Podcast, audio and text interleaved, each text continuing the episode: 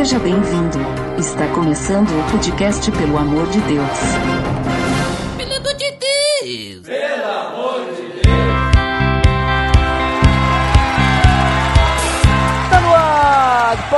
Podcast, pelo amor de Deus, eu sou Ed The Drummer e hoje para me ajudar no papo, eu estou com alguns convidados muito importantes, direto do Oriente Médio, Osni. Oi, Ed, muito bom estar com vocês aí, viu? Show de bola! E também uma convidada que já apareceu aqui em outro momento, Rebeca da Gama. Oi, pessoal, muito bom estar aqui novamente. Um prazer. Vamos conversar aí sobre um assunto muito importante. Show de bola! E hoje então nós vamos conversar realmente sobre um assunto muito importante. Vamos conversar sobre a nossa liberdade de sermos cristãos num país em que existe liberdade religiosa.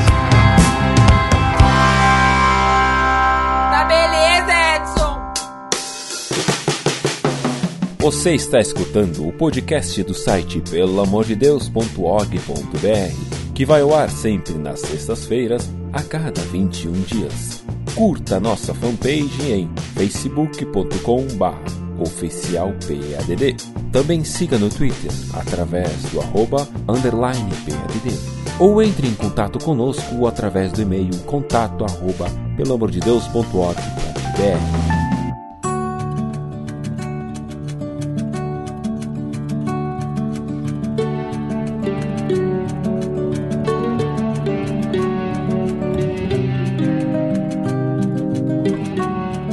pessoal, como comentado, hoje nós vamos falar sobre liberdade, né? Mas não uma liberdade qualquer, mas uma liberdade no país que a gente vive. E esse episódio, ele é bem interessante por causa que no dia de hoje comemora-se, ou não sei se bem se comemora, mas é, é, é o dia que eu olhei no calendário, tá? Hoje é o dia da igreja perseguida e também, ao mesmo tempo, é o dia da democracia, vejam só. E vocês já devem ter ouvido falar sobre a igreja perseguida, comentamos em outros dois episódios já. Inclusive, link no post, o episódio sobre a igreja perseguida e o episódio sobre o Shockwave, que postamos aí recentemente. E falando então sobre essa questão de igreja perseguida, temos também a questão democracia, que é aquela história que é uma questão política, né? Democrático, escolhas democráticas e tudo mais. E falando sobre isso, então, sobre liberdade, nós temos então países que têm liberdade de religião e países que não têm liberdade de religião. E é muito interessante hoje porque nós temos dois convidados que estão em países diferentes, né? A Rebeca está no Brasil, é porque eu tô no Rio Grande do Sul, né? Então é outro país.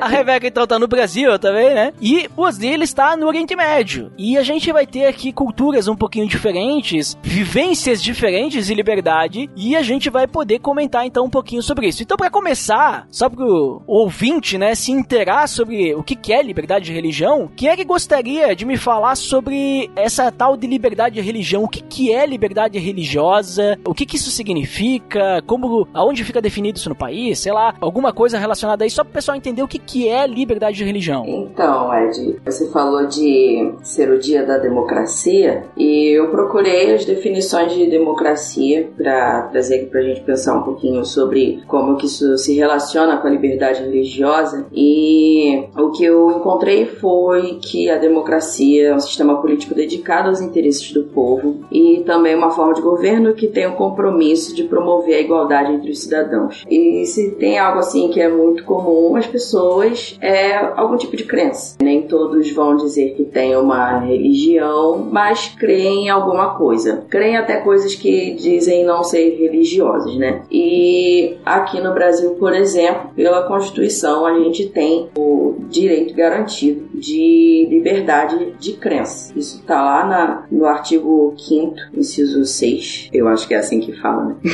da Constituição, que todos são iguais perante a lei, sem distinção de qualquer natureza, garantindo-se aos brasileiros e aos estrangeiros residentes no país a inviolabilidade do direito à vida, à liberdade, à igualdade, à segurança e à propriedade nos termos seguintes. E aí lá no inciso 6 vai falar que é inviolável a liberdade de consciência e de crença, sendo assegurado o livre exercício dos cultos religiosos e garantida na forma da lei a proteção aos locais de culto e suas liturgias. Não sei, assim, como todas as pessoas que têm algum tipo de religião, de fé, pensam sobre a vivência da religião, mas para nós cristãos, assim, é algo que também ultrapassa locais de culto como uma igreja, por exemplo, não usa apenas uma liturgia de culto, mas toda a nossa vida é um culto a Deus, né? Um culto racional. E pela Constituição a gente tem o direito, sim, de exercer a nossa liberdade de consciência e de crença. Então, e assim, sendo cristãos, sendo candomblecistas, sendo espíritas, sendo católicos, é, sendo de que vertente for, até mesmo os ateus, eles têm também liberdade de exercer a sua consciência não religiosa, porque isso é garantido pra gente pela lei. Uhum. A ONU vai dizer, por exemplo, que as Nações Unidas, né, que vão dizer que a Declaração dos Direitos Humanos, na verdade, vai dizer que todos nós somos iguais em tudo, mas infelizmente não é isso que a gente vê em todos os lugares, né? Mas pelo menos, de acordo com a lei, a gente tem direito à liberdade de crença. Uhum. E sendo um governo democrático, pelo menos é o que se espera, né? De países que assim se dizem, a gente tem isso garantido, porque é um interesse da população e a,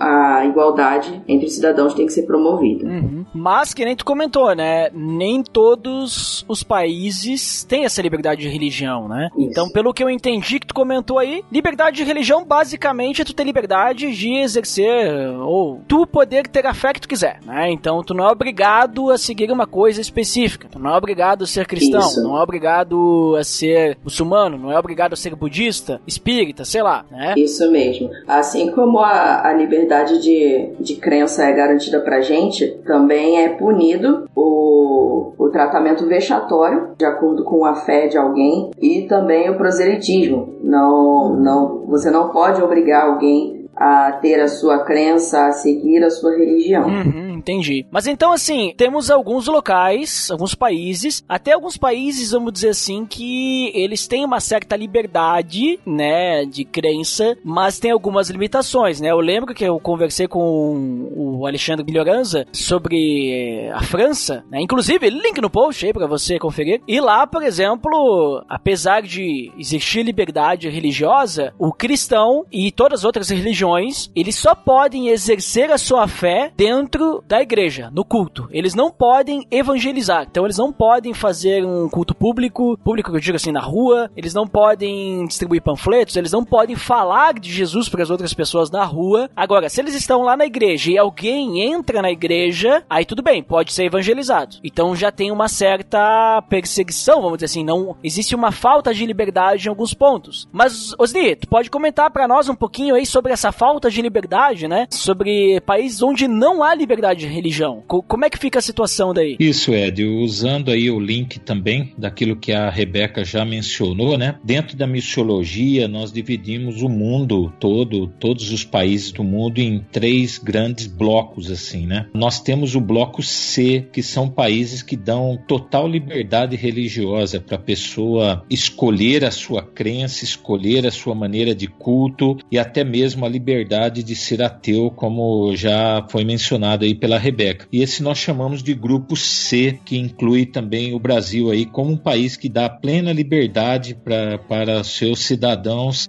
decidirem o tipo de crença que desejam seguir. Nós temos um outro grupo, um outro bloco de países no mundo, que é a missiologia para também, que é o, o grupo B, que são países que oficialmente né, eles dão uma, uma liberdade religiosa, a lei dá, protege o cidadão de escolher a sua religião, no entanto, ah, não há um crescimento assim histórico, um crescimento substancial da igreja, do evangelho. As pessoas são fechadas ou, ou a própria família resiste à crença. Então, apesar dos países darem aí uma certa liberdade, a sociedade não dá na prática essa liberdade que nós chamamos o bloco B. E aí nós temos o bloco mais difícil, que é o bloco A, que está está incluído o Oriente Médio e países da Ásia, que é onde eu estou há 18 anos, onde não há uma liberdade religiosa, onde não há uma liberdade do cidadão escolher a sua fé. E como a maioria desses países né, são muçulmanos ou hinduístas, né, dentro de alguns países da Ásia aqui, então a pessoa que nasce dentro de um contexto islâmico ou um contexto hinduísta, que são os dois blocos maiores assim dentro desse bloco A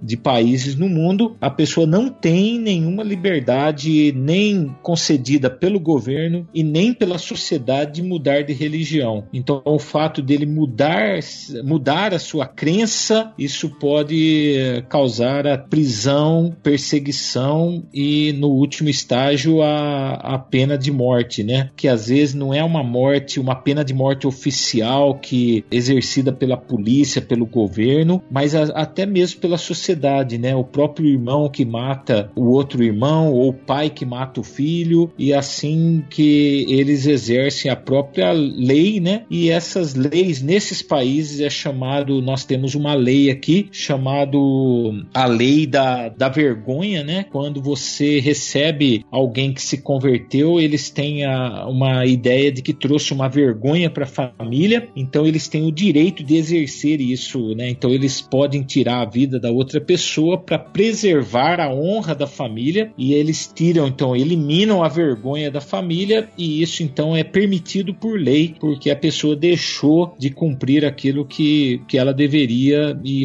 deixou de, de, de, de ser da religião que ela nasceu e foi criada, né? Então esses países não têm nenhuma liberdade religiosa, os países do bloco A, que é onde eu estou inserido há 18 anos já trabalhando com cristãos que vêm desse contexto de nenhuma liberdade religiosa. Uhum. Esse aí já é um ponto assim bem maior, né, do que aquele exemplo que eu dei da França, porque ali, além da pessoa não poder mudar de religião ou muitas vezes não poder exercer a fé cristã, ainda é punível com morte, né? Porque lá na França, se tu, sei lá, sair tentando converter, converter não, mas evangelizar pessoas na rua, tu não vai, tu não vai ser punido com morte, né? Tu vai ser preso, vai levar uma multa, não sei, né? Vai ter que pagar uma multa aí, alguma coisa. É, exatamente. Né? E nos países do Oriente Médio, né, a, a, essa questão religiosa ela é tão forte, né? Ela é tão evidente na sociedade que na sua identidade, né, antes de vir o seu nome ou o número da sua identidade, vem a sua religião. Então vem letras garrafais assim, né, que você é um muçulmano. E essa identidade ela é para o resto da sua vida. Você jamais pode mudar uhum. para cristão ou para hinduísta ou para budista ou qualquer religião que você abraça. Se você é um muçulmano para o resto da vida, você vai ter na sua identidade a religião ali islâmica ou, ou muçulmana, né? E, então isso daí é muito forte que há essa impossibilidade de você mudar a sua própria identidade, né? Mesmo que você mude a sua religião na maneira prática. Então isso é muito forte mesmo, a falta de liberdade religiosa que há aqui nos países do Oriente Médio. Mas nesses países, se você muda, se você nasce numa família não muçulmana, você pode mudar na sua identidade para que você é muçulmano. É,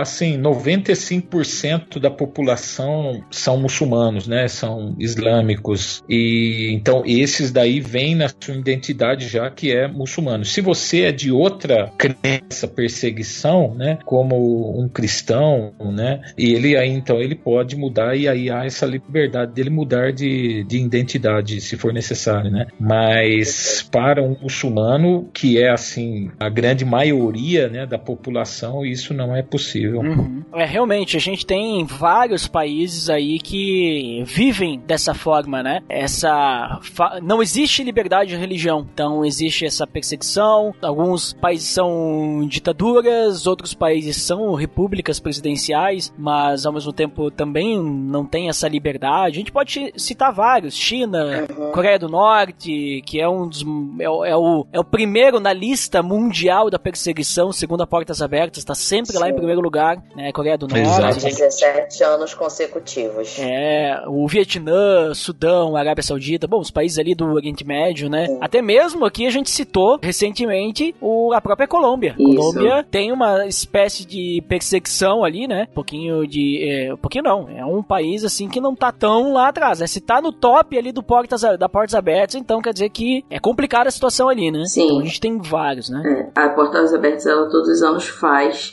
uma lista de 50 países onde a perseguição é maior, né? Não que não existam outros para além desses 50. A Colômbia, ela tá quase no final dessa lista, mas, assim, é um pouco impressionante que na América Latina a gente tenha isso tão perto, assim, da gente, sabe? A Colômbia é aqui do lado, ali do lado do norte do Brasil, então tá muito perto da gente. E a perseguição, ela pode se dar por vários motivos e ser feita, né, por parte de vários grupos. E o problema da Colômbia é o crime organizado. É. O México, daqui da América Latina também tá na lista. Aí é uma questão de do que a Portas Abertas chama de protecionismo denominacional. É que na Colômbia o, o- não é o governo que persegue, né? Sim, são os grupos criminosos mesmo, de, de tráfico. Isso. Porque uma pessoa do, do crime se converter é menos um para trabalhar nisso. É. Uma pessoa que se converte e não patrocina o tráfico de drogas é uma pessoa, um cliente a menos. Então, a mudança que Cristo transforma na, nas sociedades vai afetar o crime organizado também. É, e falando nessa questão de liberdade, não é só aqui no, no caso do Oriente Médio, não é só a liberdade da população de não poder mudar de religião, mas falta de liberdade também dos cristãos pregarem a sua fé aqui, né? Que nem um muçulmano, ele vai para o Brasil e ele monta a sua mesquita, ele tem liberdade para levar o Alcorão para qualquer casa ou ler com alguém. No entanto, aqui isso não é possível, né? Desde segunda-feira passada agora nós estamos com dois obreiros nossos aqui na prisão, sendo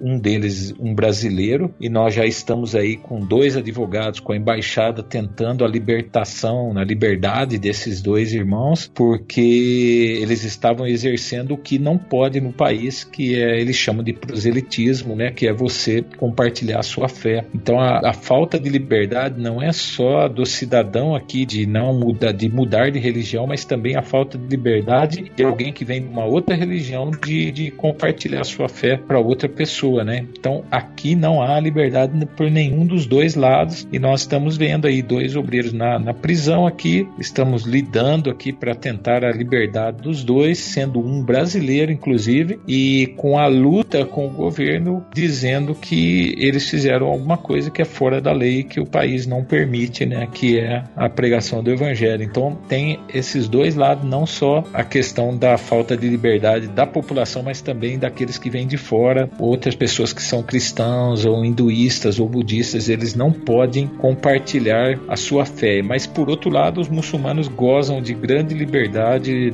no resto do mundo, onde eles vão e montam as suas mesquitas e, e podem levar a sua religião, né? Então tem essa esse contraponto aí também nessas duas questões. Isso é muito triste. Então,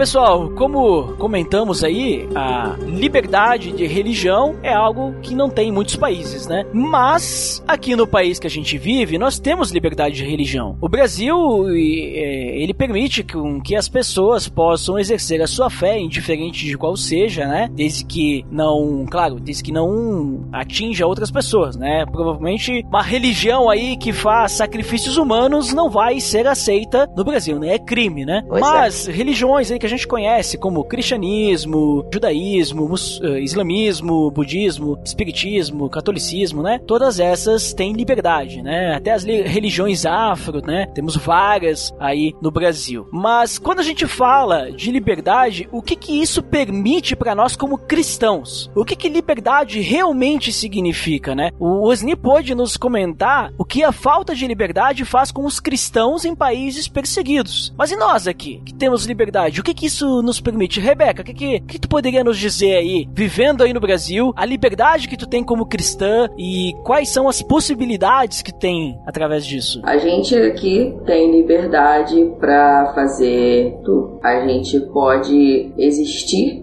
assim, existir sendo cristãos também. É, não, assim, eu vou, vou trazer para o nosso contexto de cristãos, né? Não vou colocar aqui uma questão geral. Isso, isso, é para nós como cristãos, né? Agora, Sim, é, falando de a, nós. a fé desenvolve o nosso caráter, por exemplo. Então, a forma como a gente vive, a partir de como somos moldados por Deus, isso já é uma forma da gente expressar essa liberdade, de pôr em prática aquilo que, que a gente aprende. A gente tem liberdade para evangelizar, para congregarmos, a gente tem liberdade para pegar a nossa Bíblia e estudar, a gente tem liberdade para orar, a gente tem liberdade para se equipar e aí se equipar, por exemplo, participando da escola dominical, se equipar intelectualmente mesmo na palavra e também tendo auxílio de outros materiais, fazer grupo de estudo bíblico, treinamento de evangelismo, de liderança, servir na igreja, fazer ações que beneficiem a, a sociedade, que tenham cunho evangelístico também. A gente tem liberdade para fazer tudo. Uhum. E em países onde não há liberdade, onde há perseguição, essas coisas não dá para fazer, né, Osni? Tipo, tudo isso muitas vezes vão ter que fazer escondido, né? Exatamente, né? Eu estava pensando aí, enquanto ouvia a Rebeca falando, né, que estatisticamente, né, os países que mais sofrem perseguição religiosa, eles são os países que a igreja mais cresce nos últimos 10 anos. Né? A gente temos visto assim um crescimento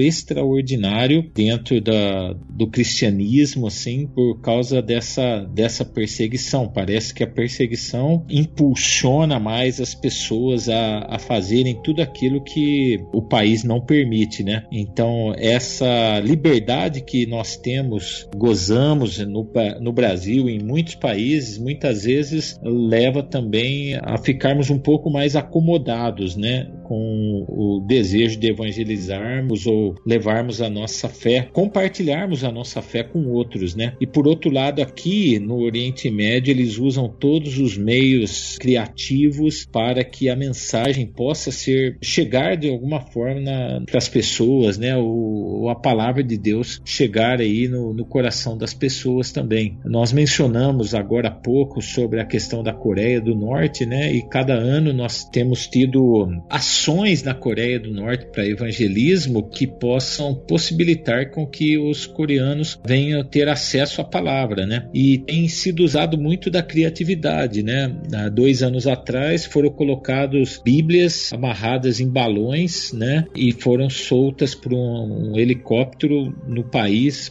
quase 5 mil balões com a Bíblia pendurada junto, né? E para que isso pudesse chegar na mão das pessoas. Então, a, a perseguição ela vem e, por um outro lado, ela impulsiona mais as pessoas que têm a sua fé a usar maneiras criativas para que a palavra possa chegar também no coração das pessoas, né? Ou nas mãos, ou as pessoas terem acesso à palavra de Deus, né? E eu vejo isso assim, né? Que muitas vezes aqui no Oriente Médio nós não precisamos motivar as pessoas a evangelizar, mas muito pelo contrário, a gente tem que segurá-las, porque elas querem fazer muito mais e correrem muito riscos para que a mensagem possa ser levada, né? Então é, é uma questão da gente pensar bastante, né? Como que nós temos usado da nossa liberdade, né? Como cristãos ou de outra religião dentro de um país com tanta liberdade, sendo que outras pessoas têm eh, muitas vezes sacrificado até a sua própria vida em países onde se é proibido pregar o evangelho por, por causa desse desejo que eles têm de que eles são impulsionados realmente a levar a mensagem para outras pessoas, né? Uhum. Isso que tu acabou de comentar me lembrou aquele texto de Romanos, capítulo 8, do versículo 35 em diante, né? Que fala sobre o amor de Cristo. E ele pergunta, Paulo pergunta assim: quem nos separará do amor de Cristo? Será tribulação, ou angústia, ou perseguição, ou fome, ou nudez, ou perigo, ou espada? E aí ele fala, como está escrito, por amor de ti enfrentamos a morte todos os dias, somos considerados como ovelhas destinadas ao matadouro, mas em todas essas coisas somos mais que vencedores por meio daquele que nos amou, pois estou convencido de que nem morte, nem vida, nem anjos, nem demônios, nem o presente, nem o futuro, nem quaisquer poderes, nem altura, nem profundidade, nem qualquer outra coisa na criação será capaz de separar do amor de Deus que está em Cristo Jesus, nosso Senhor. Então, eu me lembrei disso porque me parece muito que os cristãos que vivem em perseguição, que nem tu falou, eles sabem que podem morrer, mas eles não se preocupam com isso porque eles têm um caráter de urgência. É necessário que as pessoas conheçam esse amor. E eu sei que se eu perder a minha vida, isso não vai me separar do amor de Deus. Se eu for preso, isso não vai me separar do amor de Deus. Se eu for perseguido, não vai me separar. Me parece que existe esse amor muito arraigado no coração dessas pessoas para arriscarem suas vidas para que mais uma pessoa possa conhecer o evangelho. Não sei se tu concorda com isso. É verdade. E adicionando tudo que você falou, né, eu concordo plenamente, né? Mas adicionando com isso, né, nós temos no sermão do, do monte, né, em Mateus 5, onde Jesus fala que são bem-aventurados aqueles que são perseguidos por causa do evangelho, né, ou por causa hum. da, da justiça. E é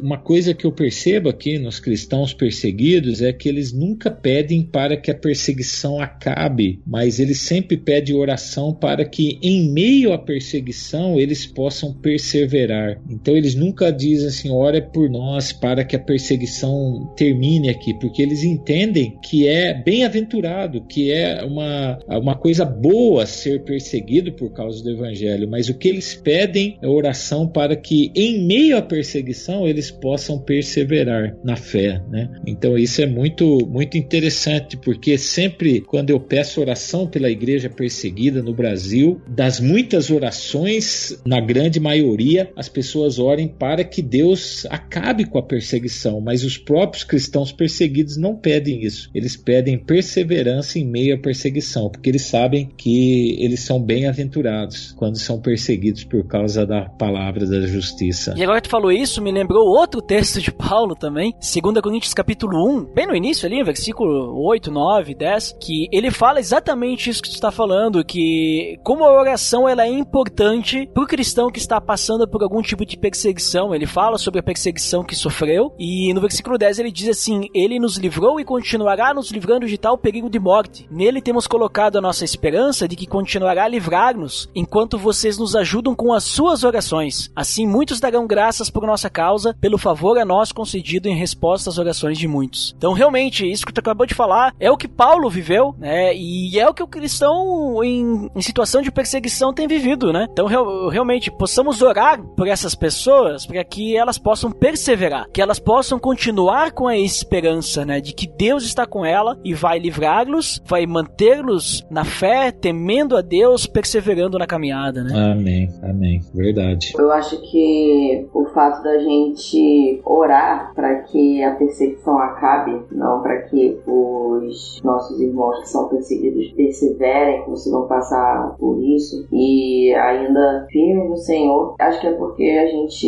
está acomodado. A gente não, não passa por isso. A gente não pode ver uma pessoa dizendo que não gosta de crente, que a gente já se sente muito perseguido.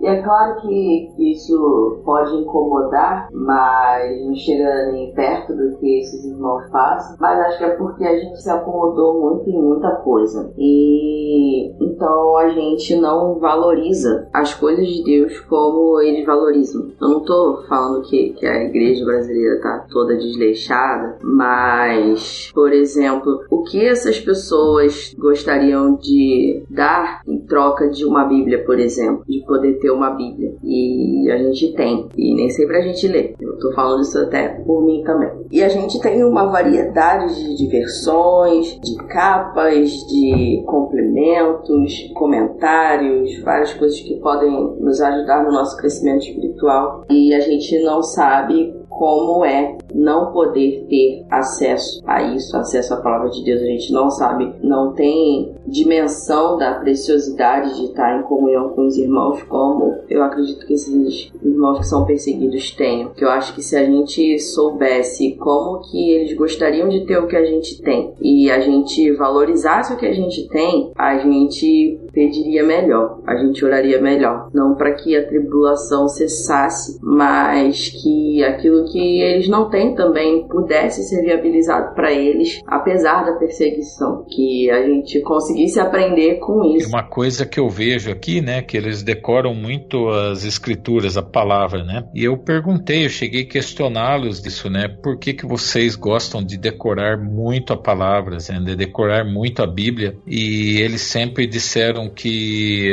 nós não sabemos até quando nós vamos ter a Bíblia com a gente, né? Talvez amanhã a gente vai ser preso, vai ser privado das escrituras, então nós precisamos ter ela no nosso coração gravada para que a gente continue nos alimentando dessa palavra, né? Então esse é o valor também que eles dão na palavra de Deus, né? Da importância da palavra de Deus. E muitos não têm como ter a palavra na sua casa, às vezes anda quilômetros, né? Aqui temos casos de pessoas que andam quilômetros para ir na casa de uma outra pessoa para ler a Bíblia, né? Todos os dias fazem isso, né? Porque eles não podem ter a Bíblia na sua casa. Então, realmente, quando a gente tem essa facilidade, muitas vezes nós deixamos de dar o valor, né, que a palavra tem e é importante para as nossas vidas, né, para o nosso alimento espiritual. Sim. Lá em Filipenses, em 29, Paulo fala: Porque vos foi concedida a graça de padecerdes por Cristo, e não somente de crerdes nele, pois tendes o mesmo combate que viste em mim, e ainda agora o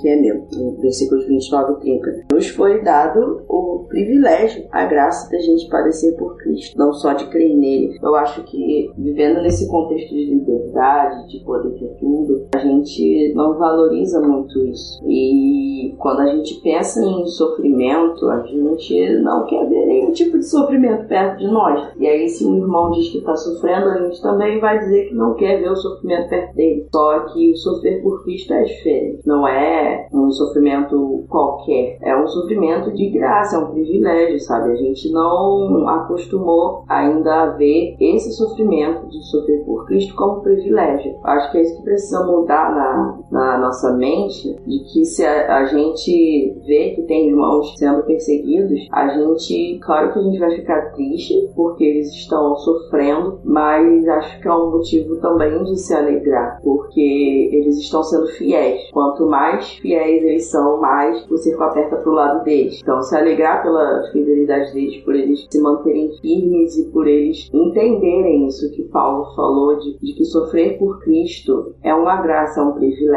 E a gente não enxerga ainda dessa forma. Acho que esse é um problema, sabe? É claro que eu não tô generalizando, gente. Não é todo crente que é acomodado, que, que não enxerga o padecer por Cristo como um privilégio, né? Mas eu acho que assim, é, não, não dá para dizer que todos são assim, mas se for pegar assim como se for botar todo mundo no mesmo saco, é assim. É, mas olha só a questão, né? Quando a gente olha para a igreja primitiva, a igreja primitiva ela sofreu perseguição. Né? Inclusive, quando começou a igreja, eles já estavam em ambiente de perseguição. E eles levaram o evangelho adiante. Tanto que hoje, tipo assim, começou com poucas pessoas e temos muitas pessoas que conhecem o evangelho e muito mais outras ainda não conhecem, né? Mas quando a gente olha também para cristãos que estão em situação de perseguição, igreja perseguida, que nem o Osni falou antes, o crescimento da igreja é muito maior, né? Que nem ele falou. As estatísticas dizem ali que a igreja perseguida cresce mais que a igreja não perseguida. Então, nessa situação, se a gente está num país livre, o que que nos impede, o que que dificulta que a gente propague o evangelho, né? Será que seria essa questão de zona de conforto? Seria a questão, talvez alguma pequena perseguição, sei lá, preconceito, e aí os cristãos ficam escondendo a sua fé? O que que, que, que tu acha, Rebeca, que faz com que as pessoas, elas fiquem escondidas, né?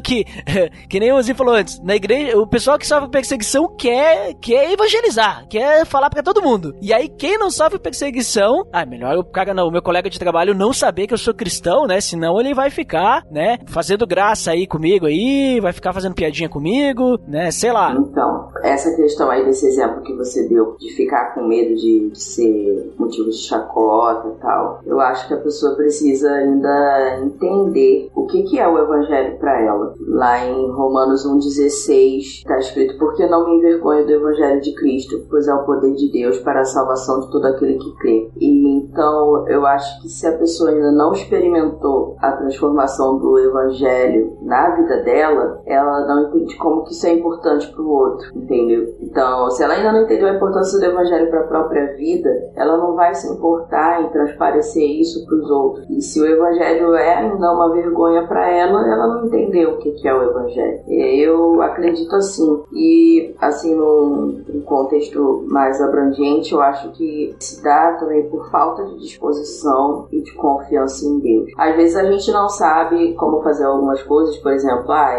eu sou cristão, eu quero falar de Cristo, mas, mas eu ainda não sei como falar, não sei como introduzir uma conversa espiritual para falar de Deus, não sei como, como transmitir isso mesmo. Há várias formas, é, através de relacionamento intencional, ou mesmo se você vê alguma pessoa que esteja passando por alguma situação, mesmo que você não tenha um relacionamento com ela, mas se ela te der abertura para conversar com ela, você pode trazer Cristo para essa conversa, você pode trazer Cristo para qualquer desconhecido também. E eu acho que também é uma questão de prática e de você confiar em Deus. Eu acho que a indisposição também, ela isso da zona de conforto, né? Deixa a gente muito estagnado. Então, por que que a igreja brasileira não está crescendo tanto quanto a igreja do, do Oriente Médio, por exemplo? E vamos colocar aí que o Brasil é um país bem grande. Quantas pessoas estão dispostas a ir tanto a lugares longe quanto lugares perto, sabe? Quantas pessoas estão dispostas a ir falar de Cristo para sertanejos, para ribeirinhos que vivem mais isolados, que não estão em lugares como as grandes cidades, por exemplo, onde as coisas se propagam com muito mais velocidade. Quantas pessoas estão dispostas a ir até eles? Quantas pessoas estão dispostas a ir até o vizinho, ao colega de trabalho, ao colega de faculdade, da escola? Então, se a pessoa não se dispõe para algo simples, sabe? Não nos foi dado só o privilégio de crer em Cristo, de, de acreditar em Jesus, dizer que Ele é o nosso Salvador, mas não tratá-lo como Senhor, não tratá-lo como prioridade, só estar na igreja todos os domingos.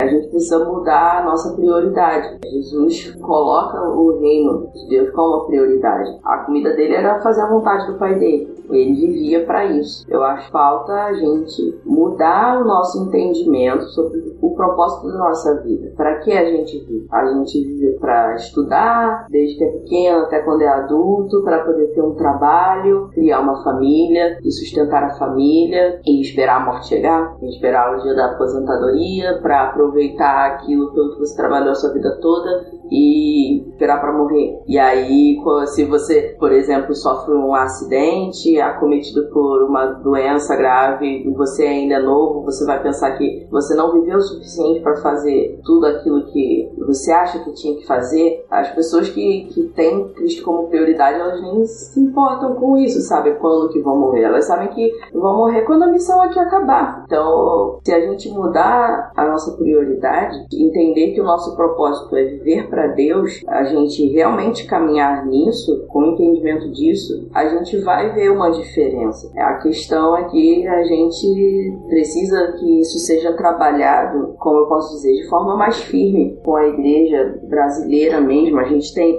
a gente vê dados de crescimento do número de evangélicos no país, mas quantos desses evangélicos são discípulos de verdade? Hum. Quantos são discípulos fiéis? Quantos entenderam o propósito de sua suas vidas, quantos que estão fazendo discípulos nos lugares mais próximos até os lugares mais longe, quantos estão entendendo a importância do trabalho missionário, quantos se entendem como missionários e quantos não são nominais, sabe? Porque é muito fácil você dizer, ah, eu acredito em Jesus. É isso aí que você me falou aí de Jesus querer me salvar, parece, é, isso faz sentido para mim. Mas é te salvar do que ou para quê? É só te salvar de condenação, te salvar do inferno e garantir que quando você morrer você vai para o céu? Ou é te salvar para viver para Ele? É te salvar para glorificar a Deus, para conhecê-lo? Jesus fala que a vida eterna, conhecer a Deus, é conhecer a Cristo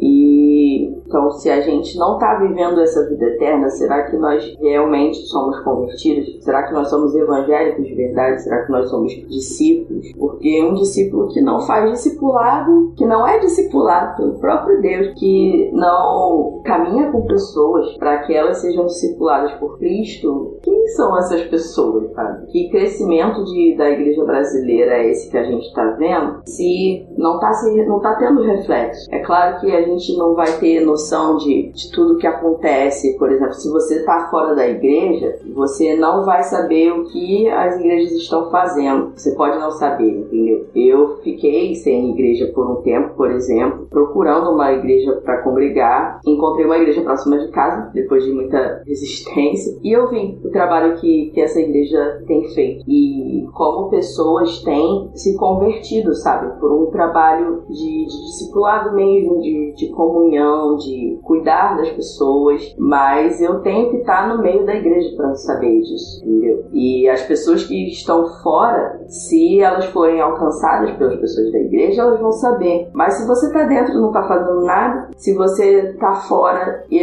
não está vendo ninguém fazer nada, que crescimento é esse, sabe? Eu acho que é muito controverso. Cresce em números, mas não em, em efeitos. Uhum. Eu acho que falta a gente enxergar ainda de verdade o crescimento dessa igreja, sabe? Tipo, eu fico impressionada quando eu ouço, por exemplo, que a igreja no Irã está crescendo assombrosamente. Eu fico, nossa, eu não estou sabendo disso, sabe? Se não vier, por exemplo, alguém como o Osni, como a Portas Abertas para me dizer, eu não vou saber. Mas eu entendo que seja um contexto de perseguição, então a informação tem mais dificuldade de chegar para mim. Mas aqui no Brasil, eu vejo pessoas se convertendo, eu vejo que, que tem sim crescido o número de discípulos, mas não parece condizer com aquilo que a gente vê às vezes em dados que aparecem na internet, que há número de evangélicos cresceu tanto no Brasil. Por que a corrupção não diminui? Porque as pequenas corrupções de cada um, de, por exemplo, furar fila, de querer ter de propina, porque essas pequenas coisas não somem, sabe? Porque a gente não vê diferença nessas coisas. O que, que, que reflexo do crescimento da igreja brasileira a gente tem visto, verdade. Uhum. Mas sobre essa questão, então, parece que o que dificulta mesmo o crescimento é esse, essa zona de conforto, mas também, que nem tu comentou, viu na, na tua fala, falta um pouquinho assim, talvez até das igrejas conscientizarem os cristãos, darem alimento, não sei, motivarem, incentivarem para que as pessoas realmente possam entender isso. E daí é, eu vou passar agora pro Osni para que ele possa dar, comentar alguma coisa para nós sobre como que é o trabalho com os cristãos que estão em perseguição, né? Como é que eles conhecem o evangelho e depois como é que eles são motivados a continuar sua caminhada, Osni? Só para que a gente possa entender a diferença, porque aqui a gente só deveria dizer assim, pessoal, ó, vai falar pros teus amigos e tudo mais, mas ali já tem um certo cuidado, né? E mesmo assim o pessoal quer mesmo. O que que motiva tanto o cristão perseguido a evangelizar, mesmo com a sua vida em risco, Osni? É, então, eu creio que eles vem de um contexto assim já de, de uma religião que é bastante exigente e, e opressora assim, né? E aí quando eles encontram algo que é, é a graça, né? A graça de Deus, o, esse amor de Deus que não é presente em muitas religiões, isso assim mexe muito com eles, né? Essa relação uh, de pai e filho que nós temos com Deus, né? Que traz proximidade, tudo. Eu creio que isso é um fator assim que mexe muito com o emocional deles, né? Mas uma grande causa também que eu vejo aqui, né, principalmente no contexto do Oriente Médio que eu estou mais inserido aqui, é que quase 80% das conversões elas acontecem primeiramente com um ato sobrenatural, né? A pessoa ou ela tem uma visão, ou ela tem um sonho, ela tem alguma coisa assim que que traz um impacto muito grande na vida dela. Eu não diria que é a conversão completa, ainda eles precisam entender o evangelho e, e serem discipulados mas é aquela, aquele primeiro impacto que traz eles próximo da fé. E aquilo ali fica algo assim, muito real, muito evidente na vida deles. E lendo as escrituras, eles conhecem um Deus que é um Deus totalmente diferente do Deus que eles cresceram, né? O Deus do islamismo. Eu até escrevi um artigo, né? Um tempo atrás que o título desse artigo era o Deus que o islamismo não conhece, né? Que é o nosso Deus, o Deus da graça, o Deus do amor, né? No islamismo, Deus só é justiça. Se você não orar cinco vezes ao dia, ao dia você vai ser punido. Se você não fizer isso,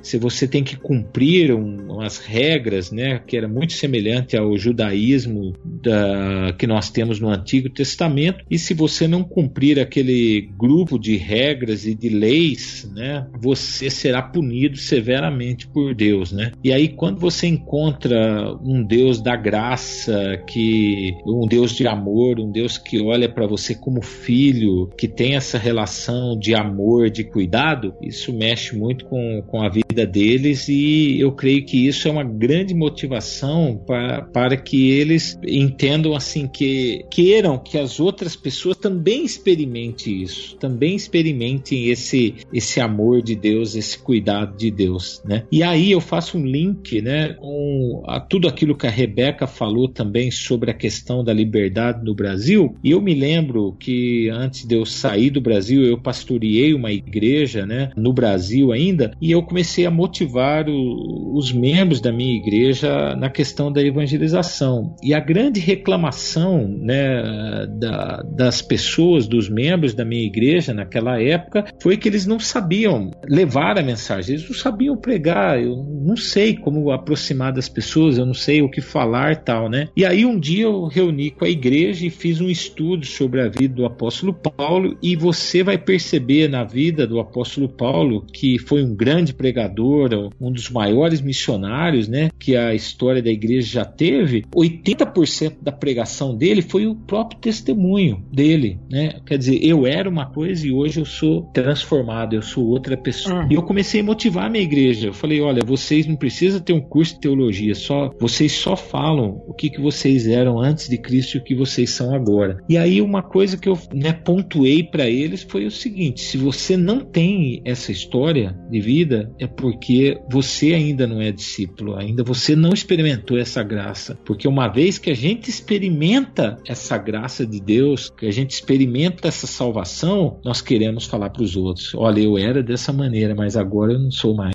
Agora eu sou uma nova criatura, agora eu sou uma nova pessoa. E eu creio que às vezes isso falta também em muitos cristãos, não só no Brasil, mas no mundo em geral. São pessoas que acostumaram com a religião, eles são amigos da igreja, mas eles não tiveram uma experiência de salvação profunda ainda, de conhecer, de dizer, não, eu era assim, hoje eu sou totalmente transformado, hoje eu sou outra pessoa, porque esse é o maior, é a maior pregação que a gente pode passar para as outras pessoas, né, que é o testemunho pessoal. E eu vejo quantas pessoas são abençoadas aqui uh, no Oriente Médio com o meu testemunho, né? E quando eu começo a contar da minha vida antes de conhecer a Cristo e depois, como isso traz impacto na vida das pessoas. E isso foi que Paulo usou, foi uma ferramenta que Paulo usou, e eu vejo que é muitos cristãos perseguidos hoje aqui, quando eles conhecem essa graça, esse amor de Deus, eles não têm como segurar. Eles mesmos falam pra gente, a gente não consegue segurar conosco essa mensagem, porque ela, ela transformou o nosso coração, é uma mensagem muito boa, como a gente fala, né? Good news é o evangelho, né? O gospel, que é as boas novas de salvação que a gente não consegue segurar pra gente. Quando a gente tem uma, uma notícia muito boa, né? De alguma coisa que aconteceu com a gente, a gente não vê a hora de contar para as pessoas que a gente ama. E assim é o Evangelho também, quando ele entra na nossa vida com, com diferença, com transformação, com impacto, com certeza a gente não vai conseguir segurar essa mensagem, a gente vai querer passar para outros. Né?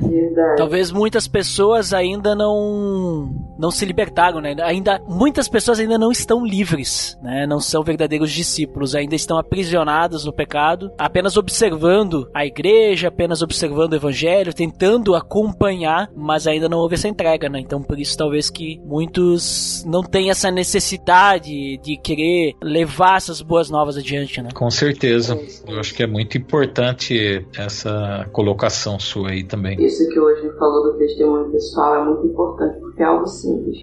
É algo simples. E quando você, ainda mais quando você fala com alguém que te conhece, a pessoa percebe melhor, sabe? Ela sabe quem você era e quem você é agora. E mesmo que ela não tenha te conhecido antes de você ser transformado por Cristo, te conhecendo, ela vai ver a sinceridade das suas É. palavras. Aham. E ela vai poder ver nas suas atitudes se essa transformação foi real, sabe? É verdade. É por isso que eu gosto de, de evangelismo a partir de relacionamentos intencionais.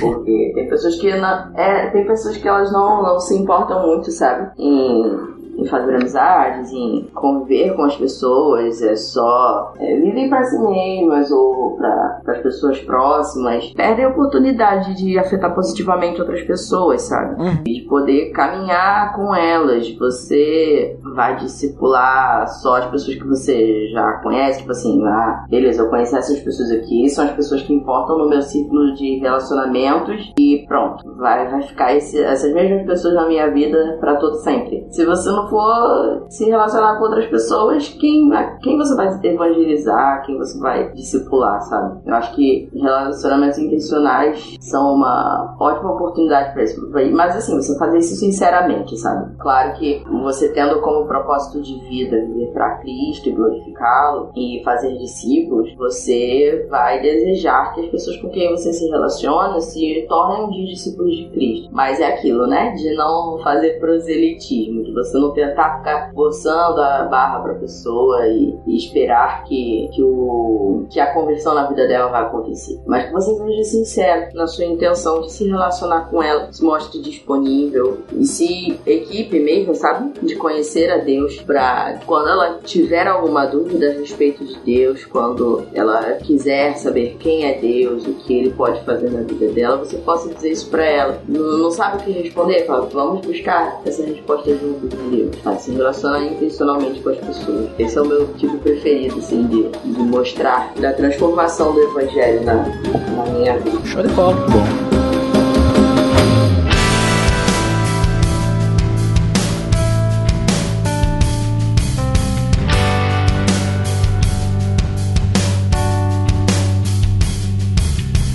Muito bem, pessoal. Considerações finais. Muito legal o papo que tivemos. Para mim foi muito interessante aí o nosso papo. Conhecer essas opiniões que vocês trouxeram, essas revelações, vamos dizer assim, né? Sobre a questão de liberdade e também os locais onde nós não temos liberdade, até para fazermos um paralelo. E agora então vamos para as considerações finais. Eu vou pedir primeiro para a Rebeca. Por favor, diga-nos o que você finalmente considera. Bem, algumas coisas eu fui falando aí pelo caminho, né? De não se envergonhar do, do evangelho, de fazer discípulos, não deixar de congregar. Eu acho que todas essas coisas podem nos ajudar, vão sim nos ajudar a viver o propósito da nossa vida, de viver para Deus, fazermos discípulos. E se você tem alguma vergonha do, do evangelho, te sugiro orar, convido a orar por isso, falar com Deus. E sinceramente, de forma sincera, abre mesmo seu coração para Deus e se disponha a ser transformado por Ele. Se você quiser que Ele transforme a sua vida, você se abrir para isso mesmo, Ele vai transformar, sabe? Então, deixe Jesus te ensinar o que é viver para Ele, não se envergonhar do Evangelho, e você vai poder caminhar, é, viver a sua vida para glorificá-lo, para fazer discípulos. Eu queria também deixar um, um, mais um versículo, uma frase e um link no post aí para vocês. Opa! Um versículo: Não deixemos de reunir-nos como igreja, segundo o costume de alguns, mas encorajemo-nos uns aos outros. Ainda mais quando vocês veem que se aproxima o dia. Isso está lá em Hebreus 10, 25. Quando a gente conhece assim, um pouco da igreja perseguida, a gente vê que essas pessoas elas tentam dar todos os jeitos possíveis para, mesmo de forma secreta, eles estejam juntos, sabe? Eles estejam em comunhão, eles congreguem. Então, se até correndo risco de vida para poder estar com outros, se encorajar, encorajar uns aos outros, se fortalecerem, orar uns pelos outros, buscar juntos o conhecimento de Deus, se até correndo risco de vida às vezes as pessoas, essas pessoas, irmãos fazem isso porque a gente que vive num país livre não vai fazer. Então, é, se você tá não tá na igreja, eu, também te sugiro que você ore para encontrar uma igreja saudável que ensine a palavra de Deus fielmente, de pessoas não perfeitas, tá? São pessoas, ninguém é perfeito, mas de pessoas que estejam dispostas a ser transformadas por Cristo e que você se disponha também a, a aprender com essas pessoas e se coloque à disposição do Senhor para que Ele te use para ensinar outras pessoas também, para que você e outros irmãos sejam encorajados. O dia que Jesus vai voltar está próximo. A gente não sabe o quão próximo, mas a gente sabe que Ele vai chegar e que a gente possa se apresentar a Deus aprovado, que a gente possa crescer como igreja de Cristo mesmo e se fortalecendo, suportando uns aos outros em amor, para que o reino seja expandido. A frase que eu vou deixar é do Bill Bright, que ele diz que o êxito ao testemunhar consiste em compartilhar Cristo no poder do Espírito Santo, deixando os resultados com Deus. Compartilhou Cristo? Você orou por isso? Orou para que você tenha orado para que o Espírito te, te dê as palavras, te use para fazer a vontade dele, dizer às pessoas aquilo que elas precisam ouvir. Você confia que os resultados estão na mão de Deus, que você pode dar o seu testemunho pessoal, você pode pregar, você pode evangelizar da forma que for, mas que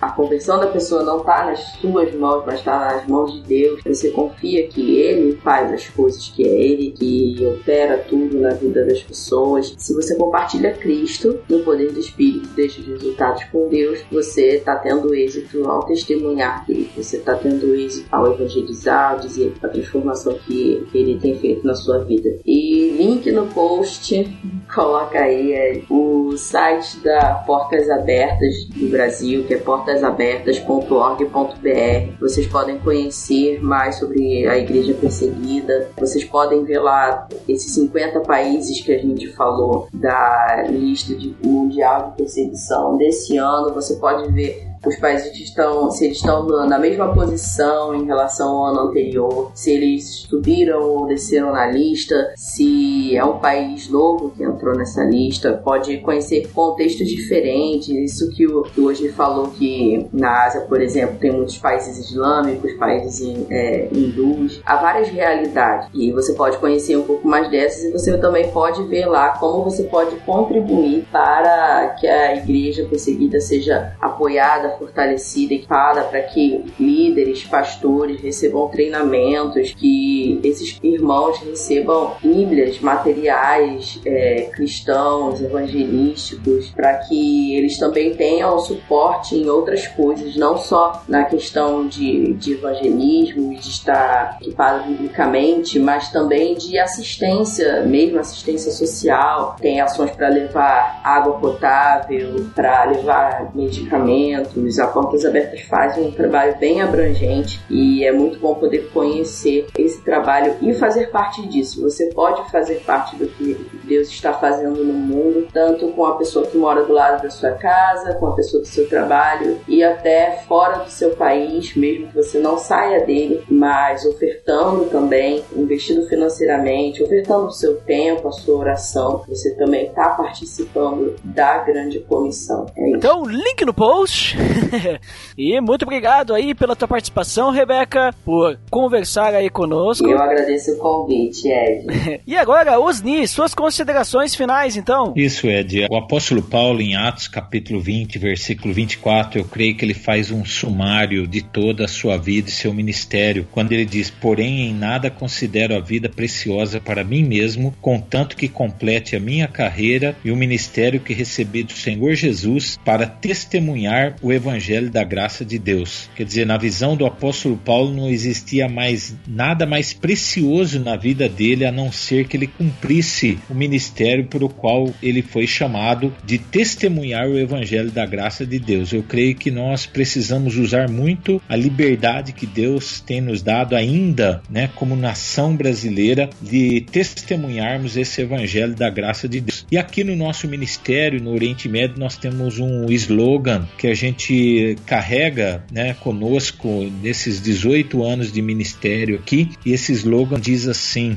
ou essa frase, né? Diz assim: coragem para ser diferente e o compromisso para fazer diferença. Então, no contexto que nós vivemos aqui, ou até mesmo no Brasil, nós precisamos ter a consciência, a coragem para todos os dias nós sermos diferentes do que a sociedade está empurrando a gente para ser. E nós temos o compromisso de fazermos diferença no meio da sociedade. E às vezes, esse compromisso que a gente precisa ter nem é de pregar o evangelho, mas de viver o evangelho. Recentemente, nós estávamos num campo de refugiados aqui e eu estava visitando as tendas das pessoas ali, levando alimentos, levando calçados. Estava um dia muito frio, no meio do deserto, chega a nevar até, e eu estava ali com mochilas com roupas e, agasalhos também para aquelas pessoas. E visitando as tendas ali, eu vi um menino de mais ou menos uns 4, 5 aninhos que estava ali descalço de bermuda e camiseta. Estava muito frio, eu estava bem agasalhado de luva, eu estava ainda com frio frio e eu fiquei olhando aquele menino, né, descalço, de bermuda, de camiseta de manga curta. Eu fiquei muito compadecido com aquele menino e eu comecei a chamá-lo para que viesse perto de mim ali, para que eu pudesse dar ali uma roupa para ele, um agasalho, né? E aquele menino estava resistente, ficava um pouco distante, não vinha, não vinha. E aí eu lembrei que eu tinha bala, chocolate na minha bolsa, eu tirei e comecei a colocar assim no chão ali e falei: "Olha, vem aqui, tem bala, tem chocolate, eu tenho uma calça aqui para você, eu tenho uma jaqueta jaqueta, eu tenho tênis. E esse menino começou a se aproximar de mim, menino refugiado. E quando ele chegou bem próximo, eu falei: O que, que você quer primeiro? Você quer pôr uma calça? Você quer abrir um chocolate e fazer alguma coisa? Assim, o que, que você quer primeiro?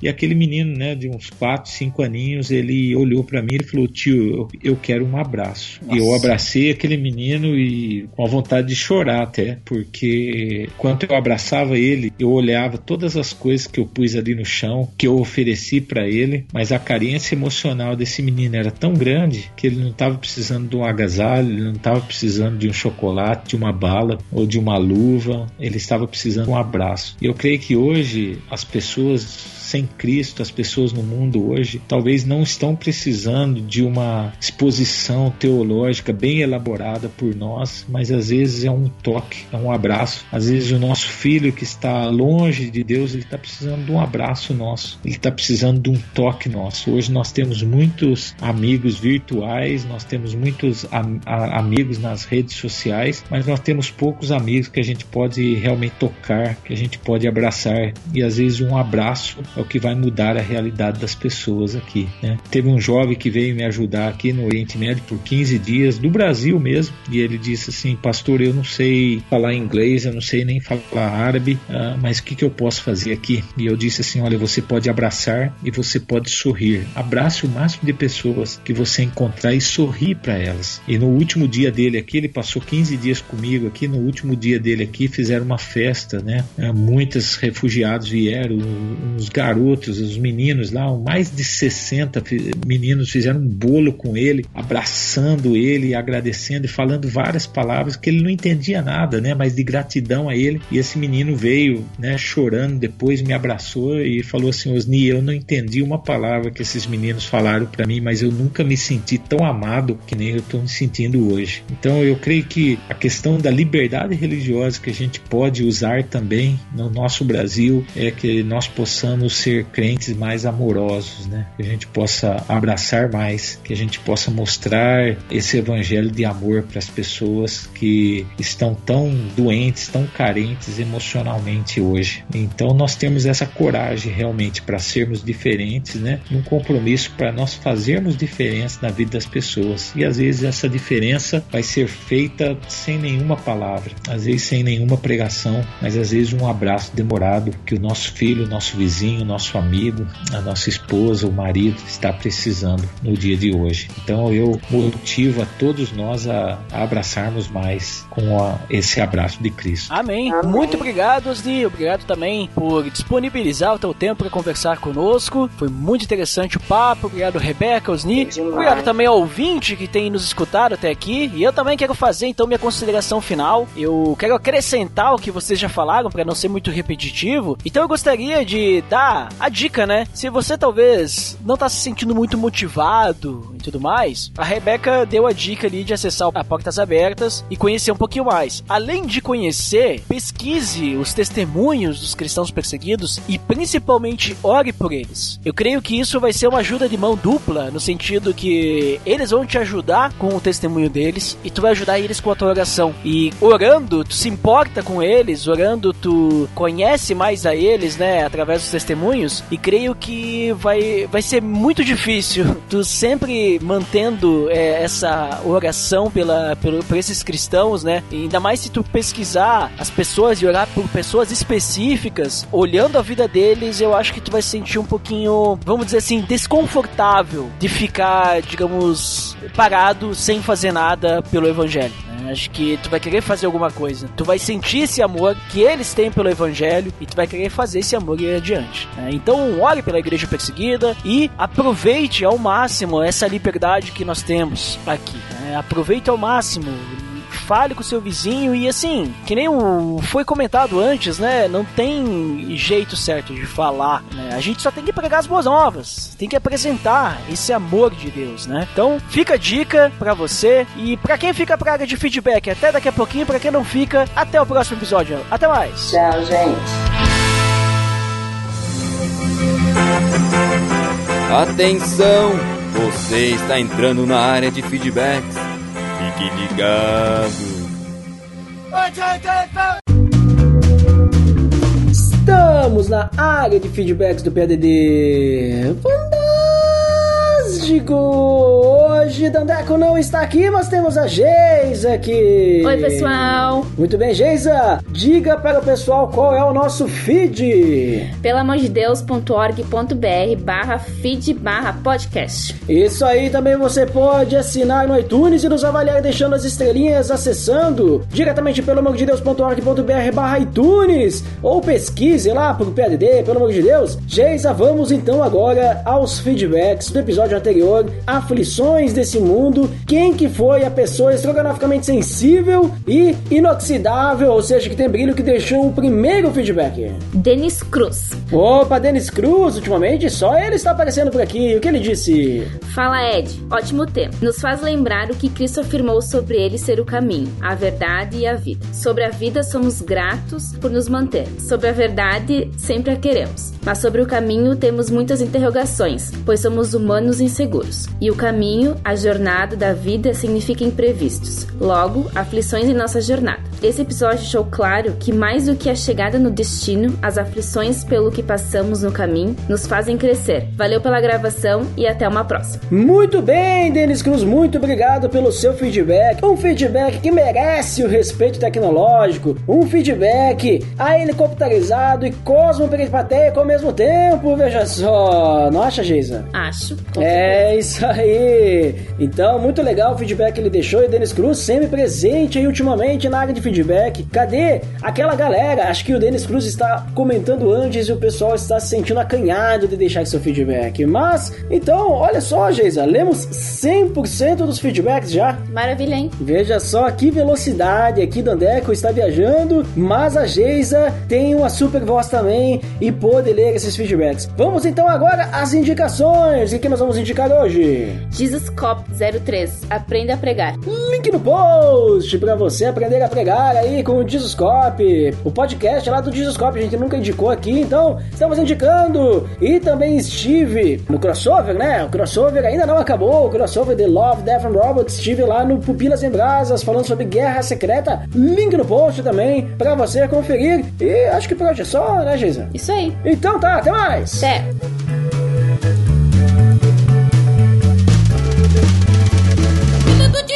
Pelo amor de Deus.